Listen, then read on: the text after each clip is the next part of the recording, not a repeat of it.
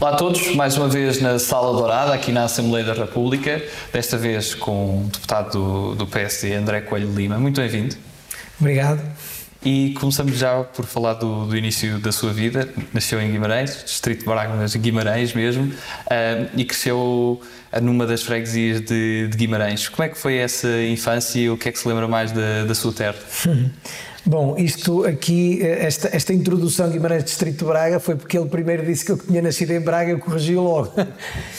Não, vamos a ver. Um, a minha infância, olha, eu, os primeiros anos até estive no Porto, é, anos, até aos dois anos de idade, o meu pai ainda estava a acabar a Faculdade de Medicina, portanto não tenho memória uh, dessa altura. Uh, sim, eu sou natural de Pevidém, que é uma freguesia, é uma vila do Conselho de Guimarães, uh, e depois tive até aos 11 anos de idade a viver na cidade. É?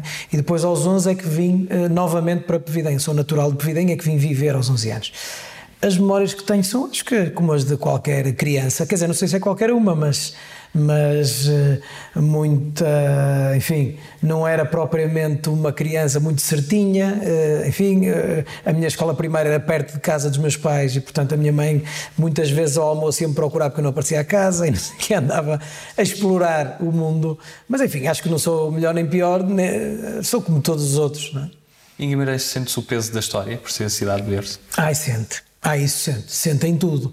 Sente muito mais do que nas pedras, não é? Eu, aliás, costumo dizer uma coisa. Há uma tradição em Guimarães, à qual estou muito ligado, que é as Nicolinas, e as Nicolinas são a maior manifestação do peso da história. Porquê? Porque as Nicolinas, basicamente, é, são caixas e bombos em que nós tocamos na, na altura da festa. Ninguém ensina a tocar.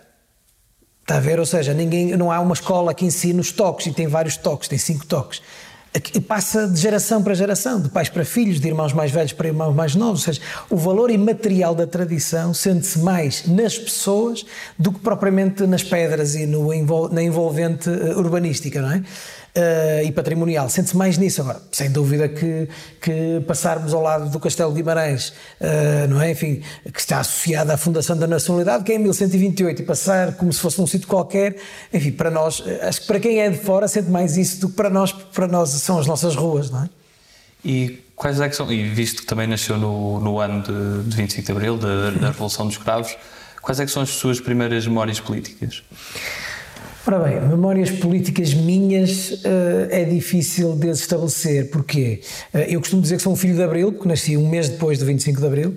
Uh, os meus pais filiaram-se logo no PSD.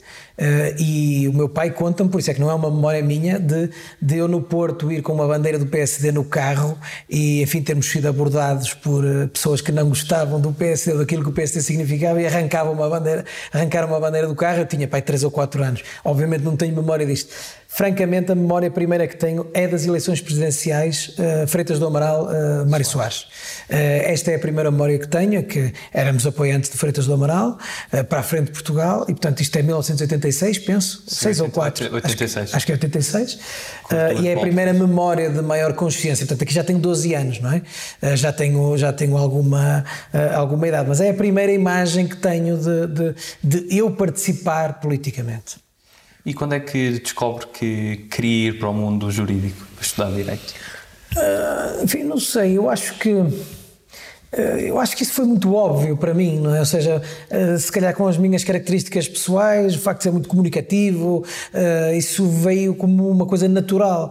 Na minha altura já havia aqueles testes que se fazia para ver o que é que nós, qual era a melhor área, então dizia advogado, juiz, e era tudo áreas, áreas jurídicas, e portanto eu lá fui. Foi uma coisa relativamente natural e sem nenhuma uh, experiência ou sem nenhum uh, antecedente familiar. Eu não tinha nenhum advogado na família, portanto não havia ninguém que tivesse. O meu pai é médico, uh, portanto a minha mãe formou-se em, em, em, secretariado e depois estava na empresa que era da família dela, portanto como administradora, e portanto, quer dizer, eu não tinha nenhuma tradição na área do direito, fui mesmo por, enfim, por vocação. Estou na altura no Porto, na Lusíada do Porto. O que é que se lembra mais desse espírito académico, dessas vivências? Eu lembro-me, enfim, vamos a ver, me lembro de muita coisa, mas eu, hum, na minha família, toda a gente fez a faculdade no Porto. Portanto, eu sempre tive a ideia que era um bocado uma obsessão, queria ir para o Porto. O meu pai estou no Porto, a minha mãe estou no Porto, os meus tios estavam todos no Porto eu queria estar no Porto. Não havia faculdade pública no Porto. Para além disso, as médias uh, de, de, Coimbra e Lisboa, que eram as únicas que existiam, uma era 17,3 e a outra era 17,8. Portanto, enfim, eu vi logo que não era para o meu campeonato. E, enfim, e portanto.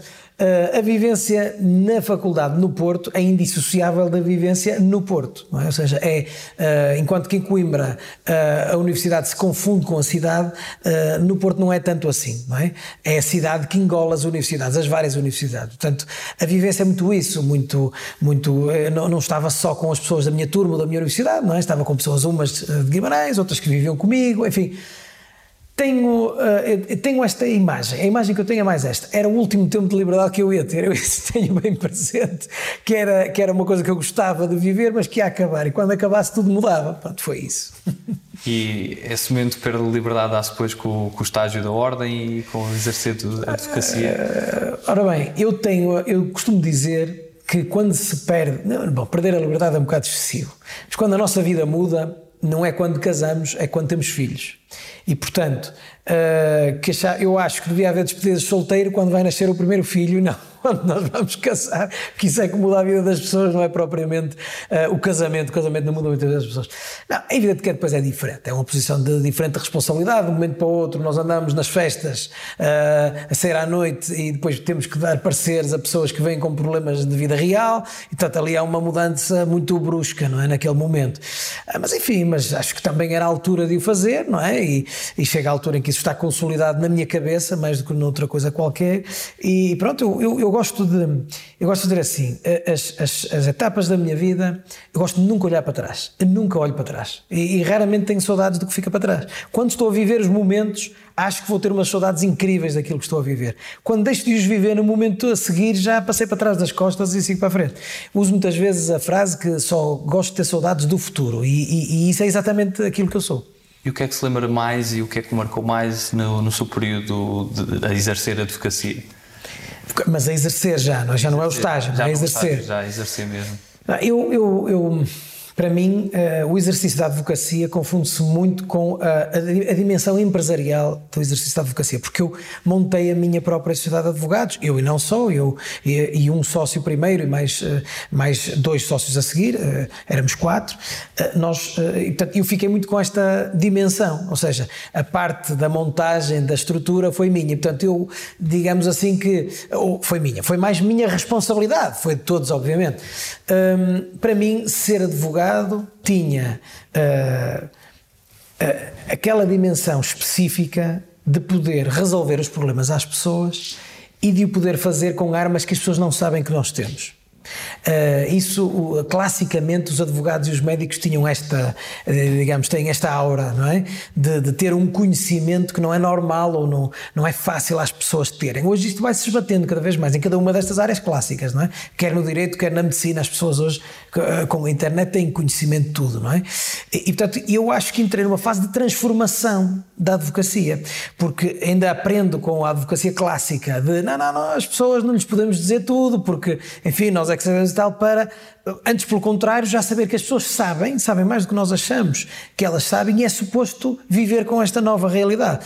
Eu acho que este foi maior, o maior desafio. Viver, eh, eh, acho que começo a trabalhar nesta fase de transição de, das pessoas não terem conhecimento nenhum uh, das áreas jurídicas e forenses para começarem a ter todas elas um conhecimento e uma opinião e já vinham para, para, enfim, para a consulta já quase a saber a resposta que iam ter. E portanto, esta adaptação a uma nova realidade foi uma exigência diferente e interessante. E sendo Guimarães teria que ser do, do Vitória e também exerceu funções de dirigente. Como é que foi esse percurso também no, no clube?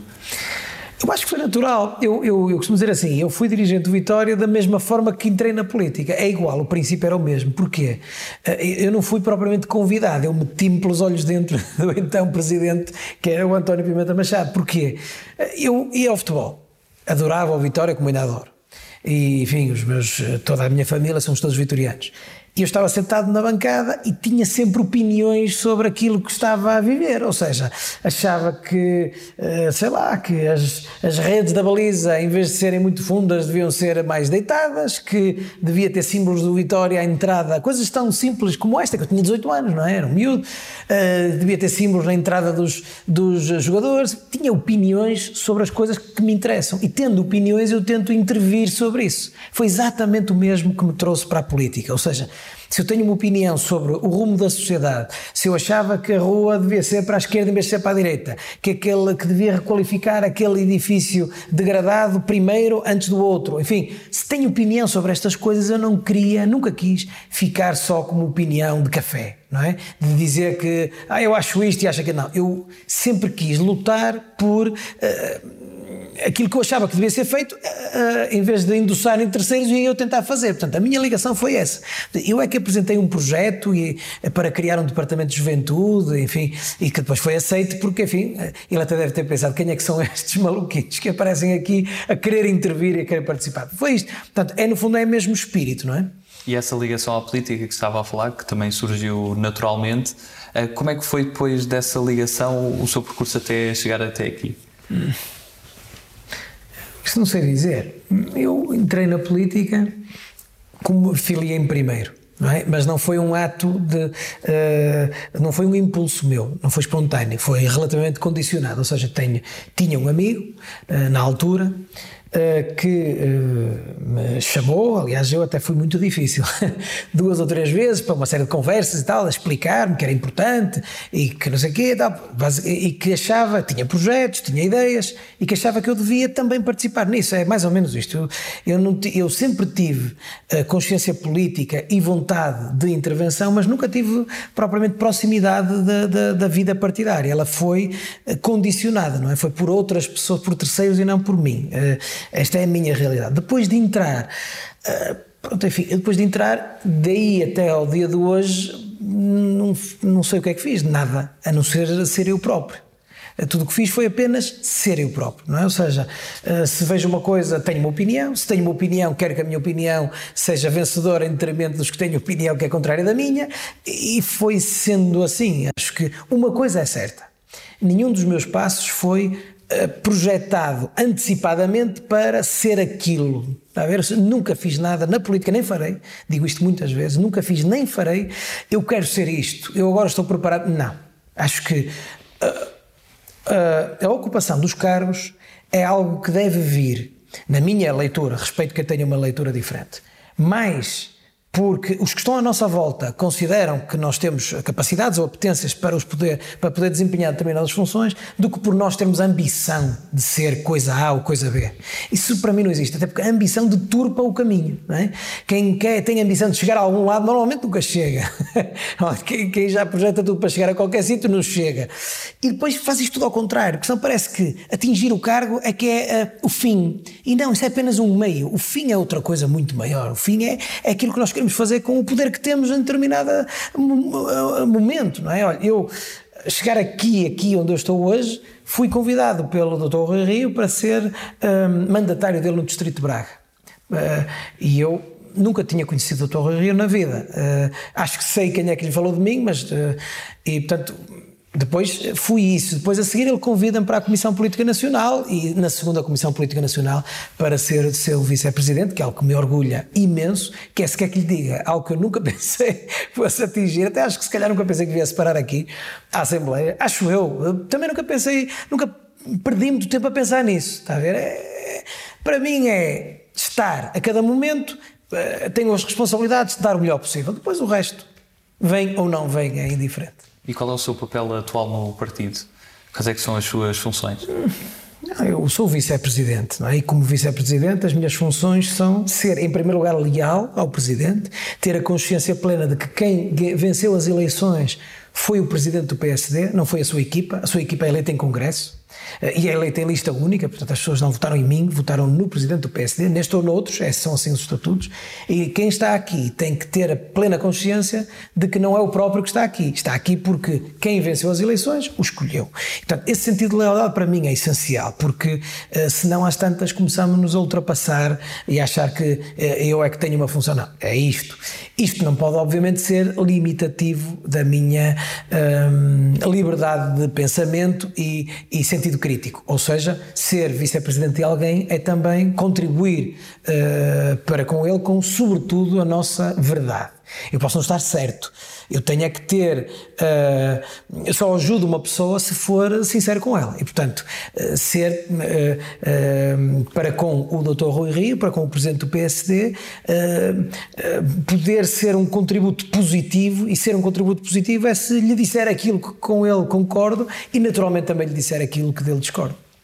E aqui na Assembleia, nas várias comissões que faz parte, uma delas é coordenador do grupo parlamentar, que é a Comissão de Transparência e Estatuto dos Deputados. Fala-se sempre muito de, das questões de transparências, agora também se falou do que é que os deputados devem revelar de, de pertença. Como é que poderá-se promover maior transparência e se isso passa também por uma reforma do sistema político, uma área que também está hum. a trabalhar? Olha, vou-lhe dizer assim, Aprendi uma coisa, só tenho um ano e, e, pouco, esta pandemia de anos para, para não ter bem os tempos bem presentes. Aprendi uma coisa na, nesta minha curtíssima vida parlamentar e que se calhar também vai ser curta, eh, acaba breve. Aprendi isto. Quando se querem fazer grandes reformas, que é o que as pessoas gostam de ouvir lá fora, reforma do sistema político, reforma, normalmente nunca resulta. E, e, e isto respondendo à pergunta que me faz, que é na transparência, acho que temos tido contributos importantes, temos tido debates muito importantes que são específicos, circunscritos a uma área, uma alteração que, no fundo, as pessoas forem a ver uh, páginas e páginas de jornal, é um, um, artigo que muda uma linha, não é? Ou nem isso, são coisas uh, muito uh, concisas, específicas e direcionadas, mas conseguem-se mais alterações desta forma do que se vier, se elas vierem incorporadas numa grande reforma, provavelmente nenhuma passaria. Porque depois já tem outro tipo de abordagem política, não é? Que é, ora bem, se isto é reforma do PSD, os outros partidos não vão deixar passar, mesmo que até concordem com 80%, porque é a reforma do PSD. Pronto, depois isto, a política tem estas coisas às vezes difíceis de compreender, mas é mesmo assim. E nós temos, se queremos, e isso é o que eu quero, não é? Uh, uh, fazer na política exatamente como na vida. Eu costumo, digo muito isto aos meus filhos, digo-lhes assim, ó, nós o que temos que fazer é, nós uh, nascemos e morremos, isso é, é a única coisa que é certa de todos nós. E, enquanto quando nós cá andamos, anda cá muita gente, não é? Portanto, há muitos que passam indiferentes a tudo isto, não é? O mundo todos os dias gira sobre si próprio e passam indiferentes, e há, e há outros que tentam não ser indiferentes ao seu tempo de vida. É isso. A minha máxima de vida é não ser indiferente ao meu tempo de vida. Eu foi-me dada esta oportunidade de viver neste período histórico e aproveitá-la. É a mesma coisa que tento fazer aqui.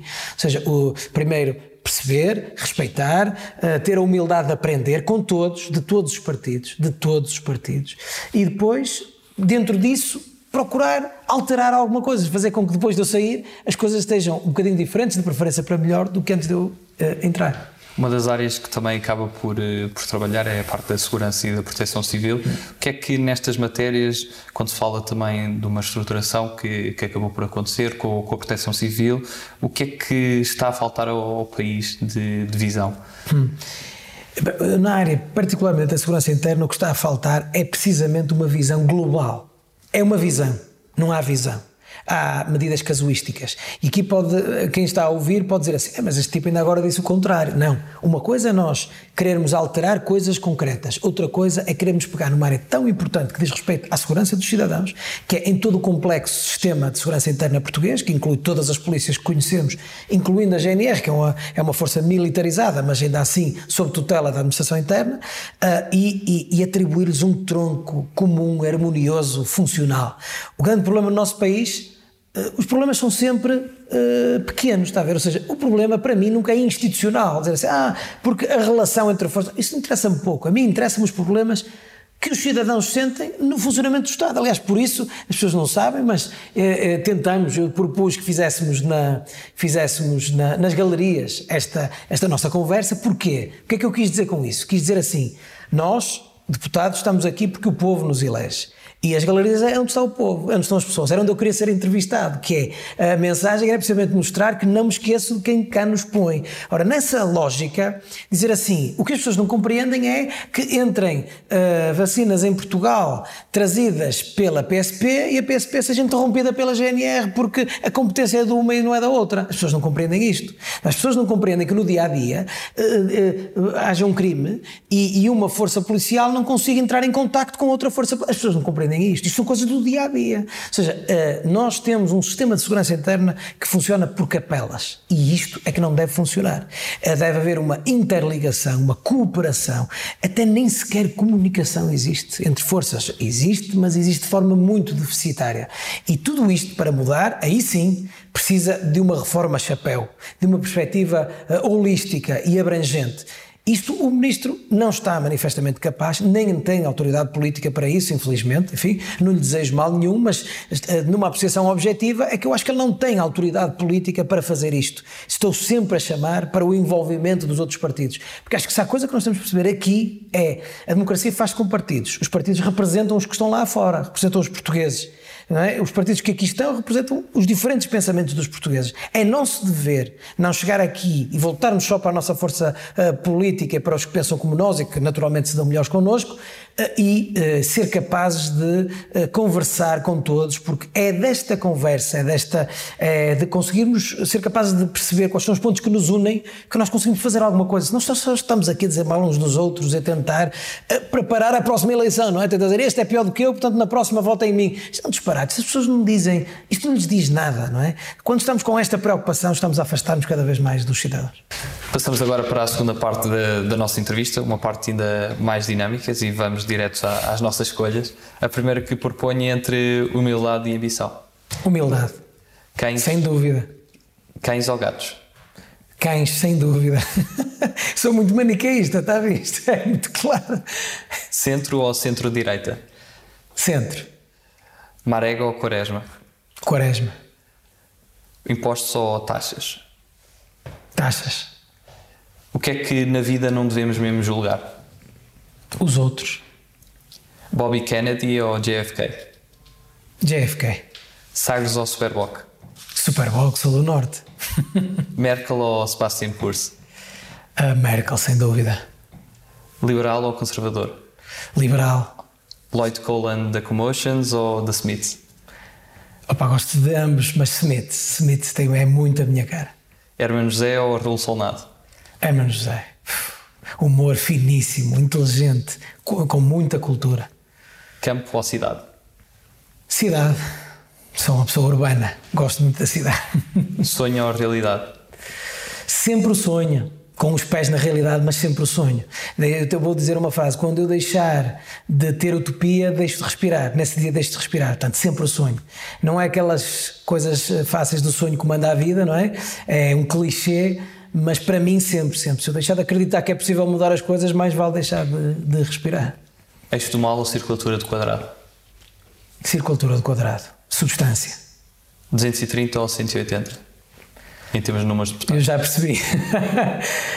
Acho que aquilo que for adequado à função parlamentar, nem 230 nem 180, temos que estar disponíveis para que possam ser menos, mas não é imprescindível que sejam menos. Acho que é, há coisas muito mais importantes a discutir do que um número. E quem é aquela pessoa que gostaria mesmo de convidar para almoçar porque nunca teve essa oportunidade? De ser uma pessoa, uma personalidade nacional? Porque nunca tive essa oportunidade. Sim. Angela Merkel. E qual é que seria a primeira pergunta que lhe fazia? Como é que ela é capaz de liderar tanto tempo com tanta aceitação eh, generalizada? E qual é que seria o prato principal? Não pensei nisso. Prato mesmo, prato. Sim, prato. Salmão. Salmão. E em algum sítio específico? Uh, estava a pensar precisamente das terras do norte, porque eu sou um fã da sociedade sueca, é a minha sociedade modelo, sempre foi, e cada vez mais é, e portanto o Salmão era para com ela falar sobre hábitos sociais-democratas que não são bem os que se aplicam na Alemanha, mas enfim, mas fazia aí um link. E qual é aquele país que nunca visitou e gostaria mesmo de visitar? Tantos. Aquele tantos. topo da bucket list. Uh, a Dinamarca. Eu já fui à Suécia, ainda não fui à Dinamarca, queria ir à Dinamarca. Eu, para ver, gosto de aprender. Uh, Aprende-se sempre com os países que estão melhores do que nós e com os que estão piores do que nós. Mas eu gosto de ver sociedades modelares para vir de lá inspirado. E tem algum tipo de referência literária a um autor preferido? Eh, eu digo sempre, eu dou sempre a mesma resposta. Eu não tenho um autor preferido. Uh, eu uh, leio muito pouco uh, muito pouco agora, então é que não tenho tempo para eu, eu assino os jornais e passam-se fins de semana, os semanários, eu não os abro. Isto, enfim, mais vale dizer a verdade do que, enfim, porque eu sei que as notícias que eu tenho mesmo que saber, elas vão acabar por, piqueira em cima, não precisa dar à procura delas. E porque isto de viver a 350 quilómetros da minha casa, não é? Onde tenho quatro filhos que estão a semana toda sem o pai e chego lá e, e, querem a atenção do pai, o que é normal, têm direito a isso, não é fácil, não é? E com todas as responsabilidades que deixei, não é? Porque isto faz-se um pause, mas a vida não parou. A vida onde se fez um pause não parou, não é? Uh, agora, uh, eu, eu falo sempre no, no Cérebro de, Broca, de Carl Sagan, é o, o, livro que eu uso sempre. Não é clichê nenhum, que ninguém o conhece, e o Carl Sagan não é nenhum escritor. Uh, agora, falo porque é um livro que me fez muito pensar, e eu gosto de livros que me fazem pensar, e por isso tenho pouca paciência para romances, porque eu gosto de coisas que me que me fazem pensar se eu estou a pensar bem até ao momento em que li aquilo. E no mundo da música? Ah, o mundo da música já é diferente. No mundo da música eu faço por uh, estar sempre atualizado uh, e, portanto, andar à frente dos meus filhos, de preferência. O meu filho mais velho tem 14 anos, portanto, ele uh, brevemente vai me ultrapassar. Mas hoje em dia é muito difícil nós termos bandas. Eu tenho uma banda referência atual, que são os Tame Impala. Não é bem atual. O último, o último disco dele já não é bem a mesma coisa do que era antes, não é bem atual. Eu atualmente nem sei dizer que, uh, que uh, bandas ouço, porque eu não as conheço, porque elas são todas diferentes, eu ouço pela sonoridade, não é? Uh, eu ouço, ponho os podcasts daqui do Lux, por exemplo, e ouço aquilo, e depois de vez em quando ouço uma música que me interessa e paro. Se me perguntam bandas, tenho bandas, tenho os Tema Impala, são uma banda atual que, em, em, que eu me revejo. E porquê? Porque eu tenho uma mania, eu tenho que ouvir aquilo que se diz. Eu não gosto de ouvir só a sonoridade, gosto de ouvir o que se diz e a mensagem que se quer transmitir. Música sem mensagem, para mim, é logo à parte. As músicas do Lux não têm mensagem nenhuma, mas se é bom para eu ouvir, é o que eu ouço. Mas os Tame Impala tinham muita mensagem, ou pelo menos é a mensagem que eu da, que eu da música retirei. Olha, leio mais isso do que os livros que vou ler, porque eu, se fosse músico, queria sempre usar a música uh, como a cantiga como uma arma, não é? Sempre fazer alguma coisa, mudar alguma coisa. E por isso vou sempre ver o que é que os tipos querem dizer, para perceber se aquilo me interessa ou não. Portanto, sigo sempre quem quer transmitir alguma coisa. E no cinema? Num, o que é que lhe diga? Já não sei a última vez que fui ao cinema, já não me lembro. Eu, desde a faculdade, é raro ir ao cinema, não tenho tempo para ver filmes.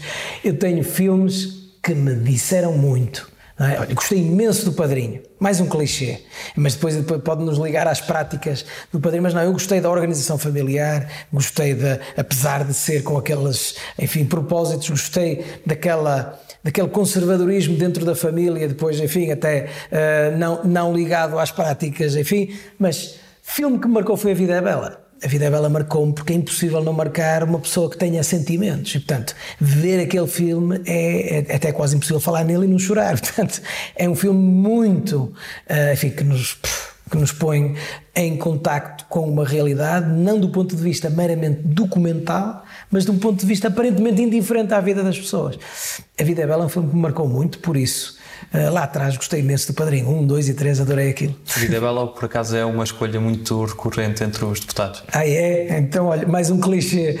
Vou ver se arranjo um, ou se descubro aí um, mas eu também não sou capaz de mentir, portanto não vou inventar um filme. Esse filme pôs-me a chorar largamente no cinema uh, e ainda vi no cinema, mas infelizmente já, já não me lembro da última vez que fui ao cinema. Se me perguntasse qual foi o último filme, eu não sabia responder. E qual é que, como é que é uma semana na sua vida? é muito intensa. É muito intensa. É, fazer, é ter sempre, é roubar sempre 6 horas à semana, porque são as 3 horas para um lado e as 3 horas para o outro, portanto essas ficam logo de parte. Uh, é, é, quando se entra aqui, uma coisa que tem graça, quando se entra aqui, somos absorvidos pelo que isto significa.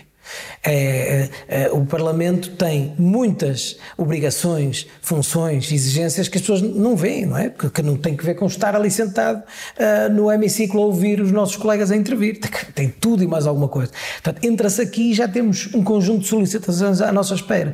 Pois chego à sexta-feira, saio, vou, uh, vou para cima para Guimarães e entro quase numa, num mundo completamente diferente e numa vida completamente diferente, onde estão as outras solicitações todas, as familiares, as, as de tudo aquilo em que eu sempre estive envolvido e, e continuo a estar e, e, faço questão de estar, porque é suposto que os deputados não percam ligação às suas uh, vidas que, que, puseram em suspenso quando, quando vieram para aqui. Uh, e, portanto, as pessoas estão à espera que eu regresse, porque isto, porque aquilo, porque aquilo outro, em termos políticos, em termos disto, em termos de tudo e mais alguma coisa coisa. É, é uma vida uh, sem parar. Mas também lhe digo que não me queixo, porque, porque é uma vida de que gosto, nesse sentido de ser muito intensa, é uma vida de que gosto. E, portanto, acaba por dar tempo para tudo, acho eu. Espero eu. Passamos agora às nossas palavras soltas e peço que me diga o que é que associa numa ou mais palavras estas palavras que escolhi. A primeira é justiça. Justiça. Quer é que diga uma palavra. Ou uma ou mais. Uma ou mais palavras que, que justiça me lembra, não é? Uh, justiça é eh, aquilo que torna os cidadãos iguais perante a lei. Ministério Público. Autoridade. Governo. Gestão. CEF. Hum. CEF é mais difícil dizer numa palavra só. O CEF é uma unidade policial essencial ao funcionamento de um país de, de, da zona Schengen. Essencial. É um erro acabar com uma, com uma, uma força policial com estas funções. Comentadores políticos. Ah, facilidade. É muito fácil. Quaresma. Quaresma é um grande homem. Antes de ser um grande jogador. Moderação é o meu foco, é o, é o fundamental. Na política e na vida. A moderação é o fundamental. Função pública. Essencial para a organização da vida em sociedade. Não, não, eu não imagino um Estado sem função pública, ou seja, sem o setor social uh, do Estado, sem uh, uma administração pública que, que gere o todo comum. É impossível imaginar um Estado sem isso. Eu sou uh, de centro, sou um social-liberal e, portanto, obviamente que, mesmo sendo um liberal, o Estado tem que existir e tem que existir precisamente para tornar os cidadãos mais iguais. Ameaças. A intolerância. É, era fácil dizer o, o, o, terrorismo, por exemplo. Não, acho que o terrorismo não é uma ameaça em Portugal. A intolerância é a maior ameaça nos nossos dias. A incivilidade é a maior ameaça. As pessoas estarem sempre a querer catalogar os outros, a querer pôr, pôr a ficar carimbos eh, nos outros. A intolerância é o pior mal da nossa sociedade e é a maior ameaça na sociedade atual. Democracia plena.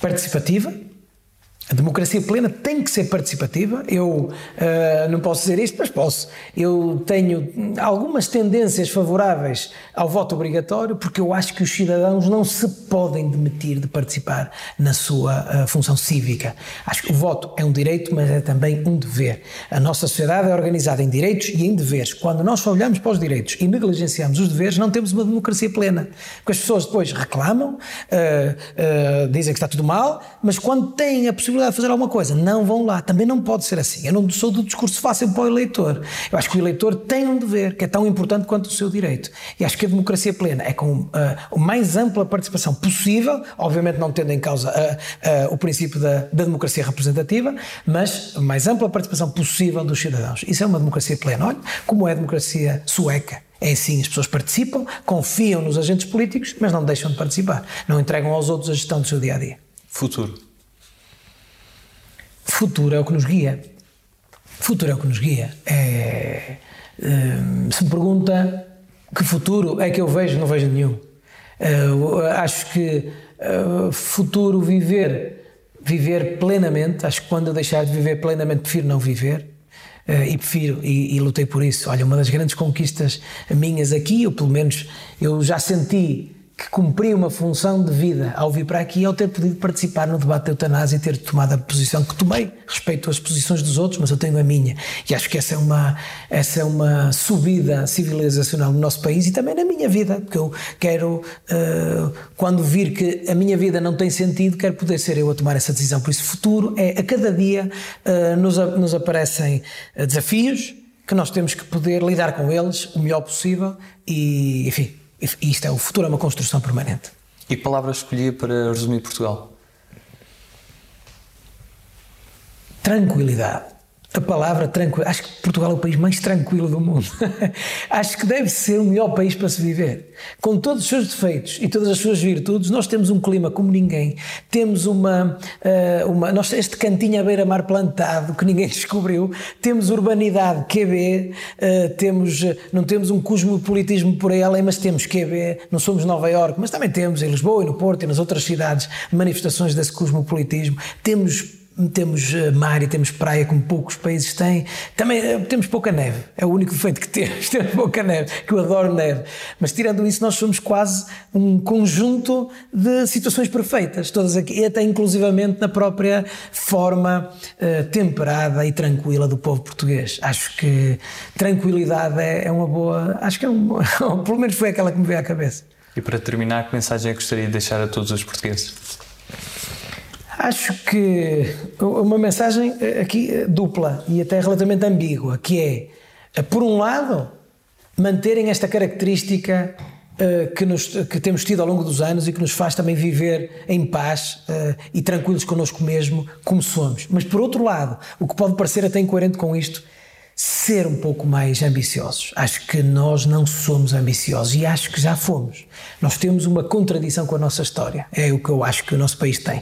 Nós fomos sempre um país que eh, deu novos mundos ao mundo e acho que o antigo regime ceifou isso uh, em gerações e gerações. Nós tivemos uh, quase até aí uh, uma, uma, um empreendedorismo, uma aventura, enfim, uma, nós éramos topo em termos científicos, em termos em vários sentidos. militares, tudo, tudo acho que nós ficamos tão uh, mirrados durante o período do antigo regime que uh, levou três gerações realmente a transformar Portugal num país diferente, que é, portanto, falta ambição. Nós temos que não perder a nossa, a nossa paz e o nosso, nosso desejo de tranquilidade, mas ambição. Portugal precisa de ambição. André Coelho Lima, muito obrigado pela sua participação. Obrigado, obrigado eu. Obrigado a todos lá em casa. Continuem a seguir as tantas entrevistas aqui a todos os 230 deputados da Assembleia da República. Obrigado.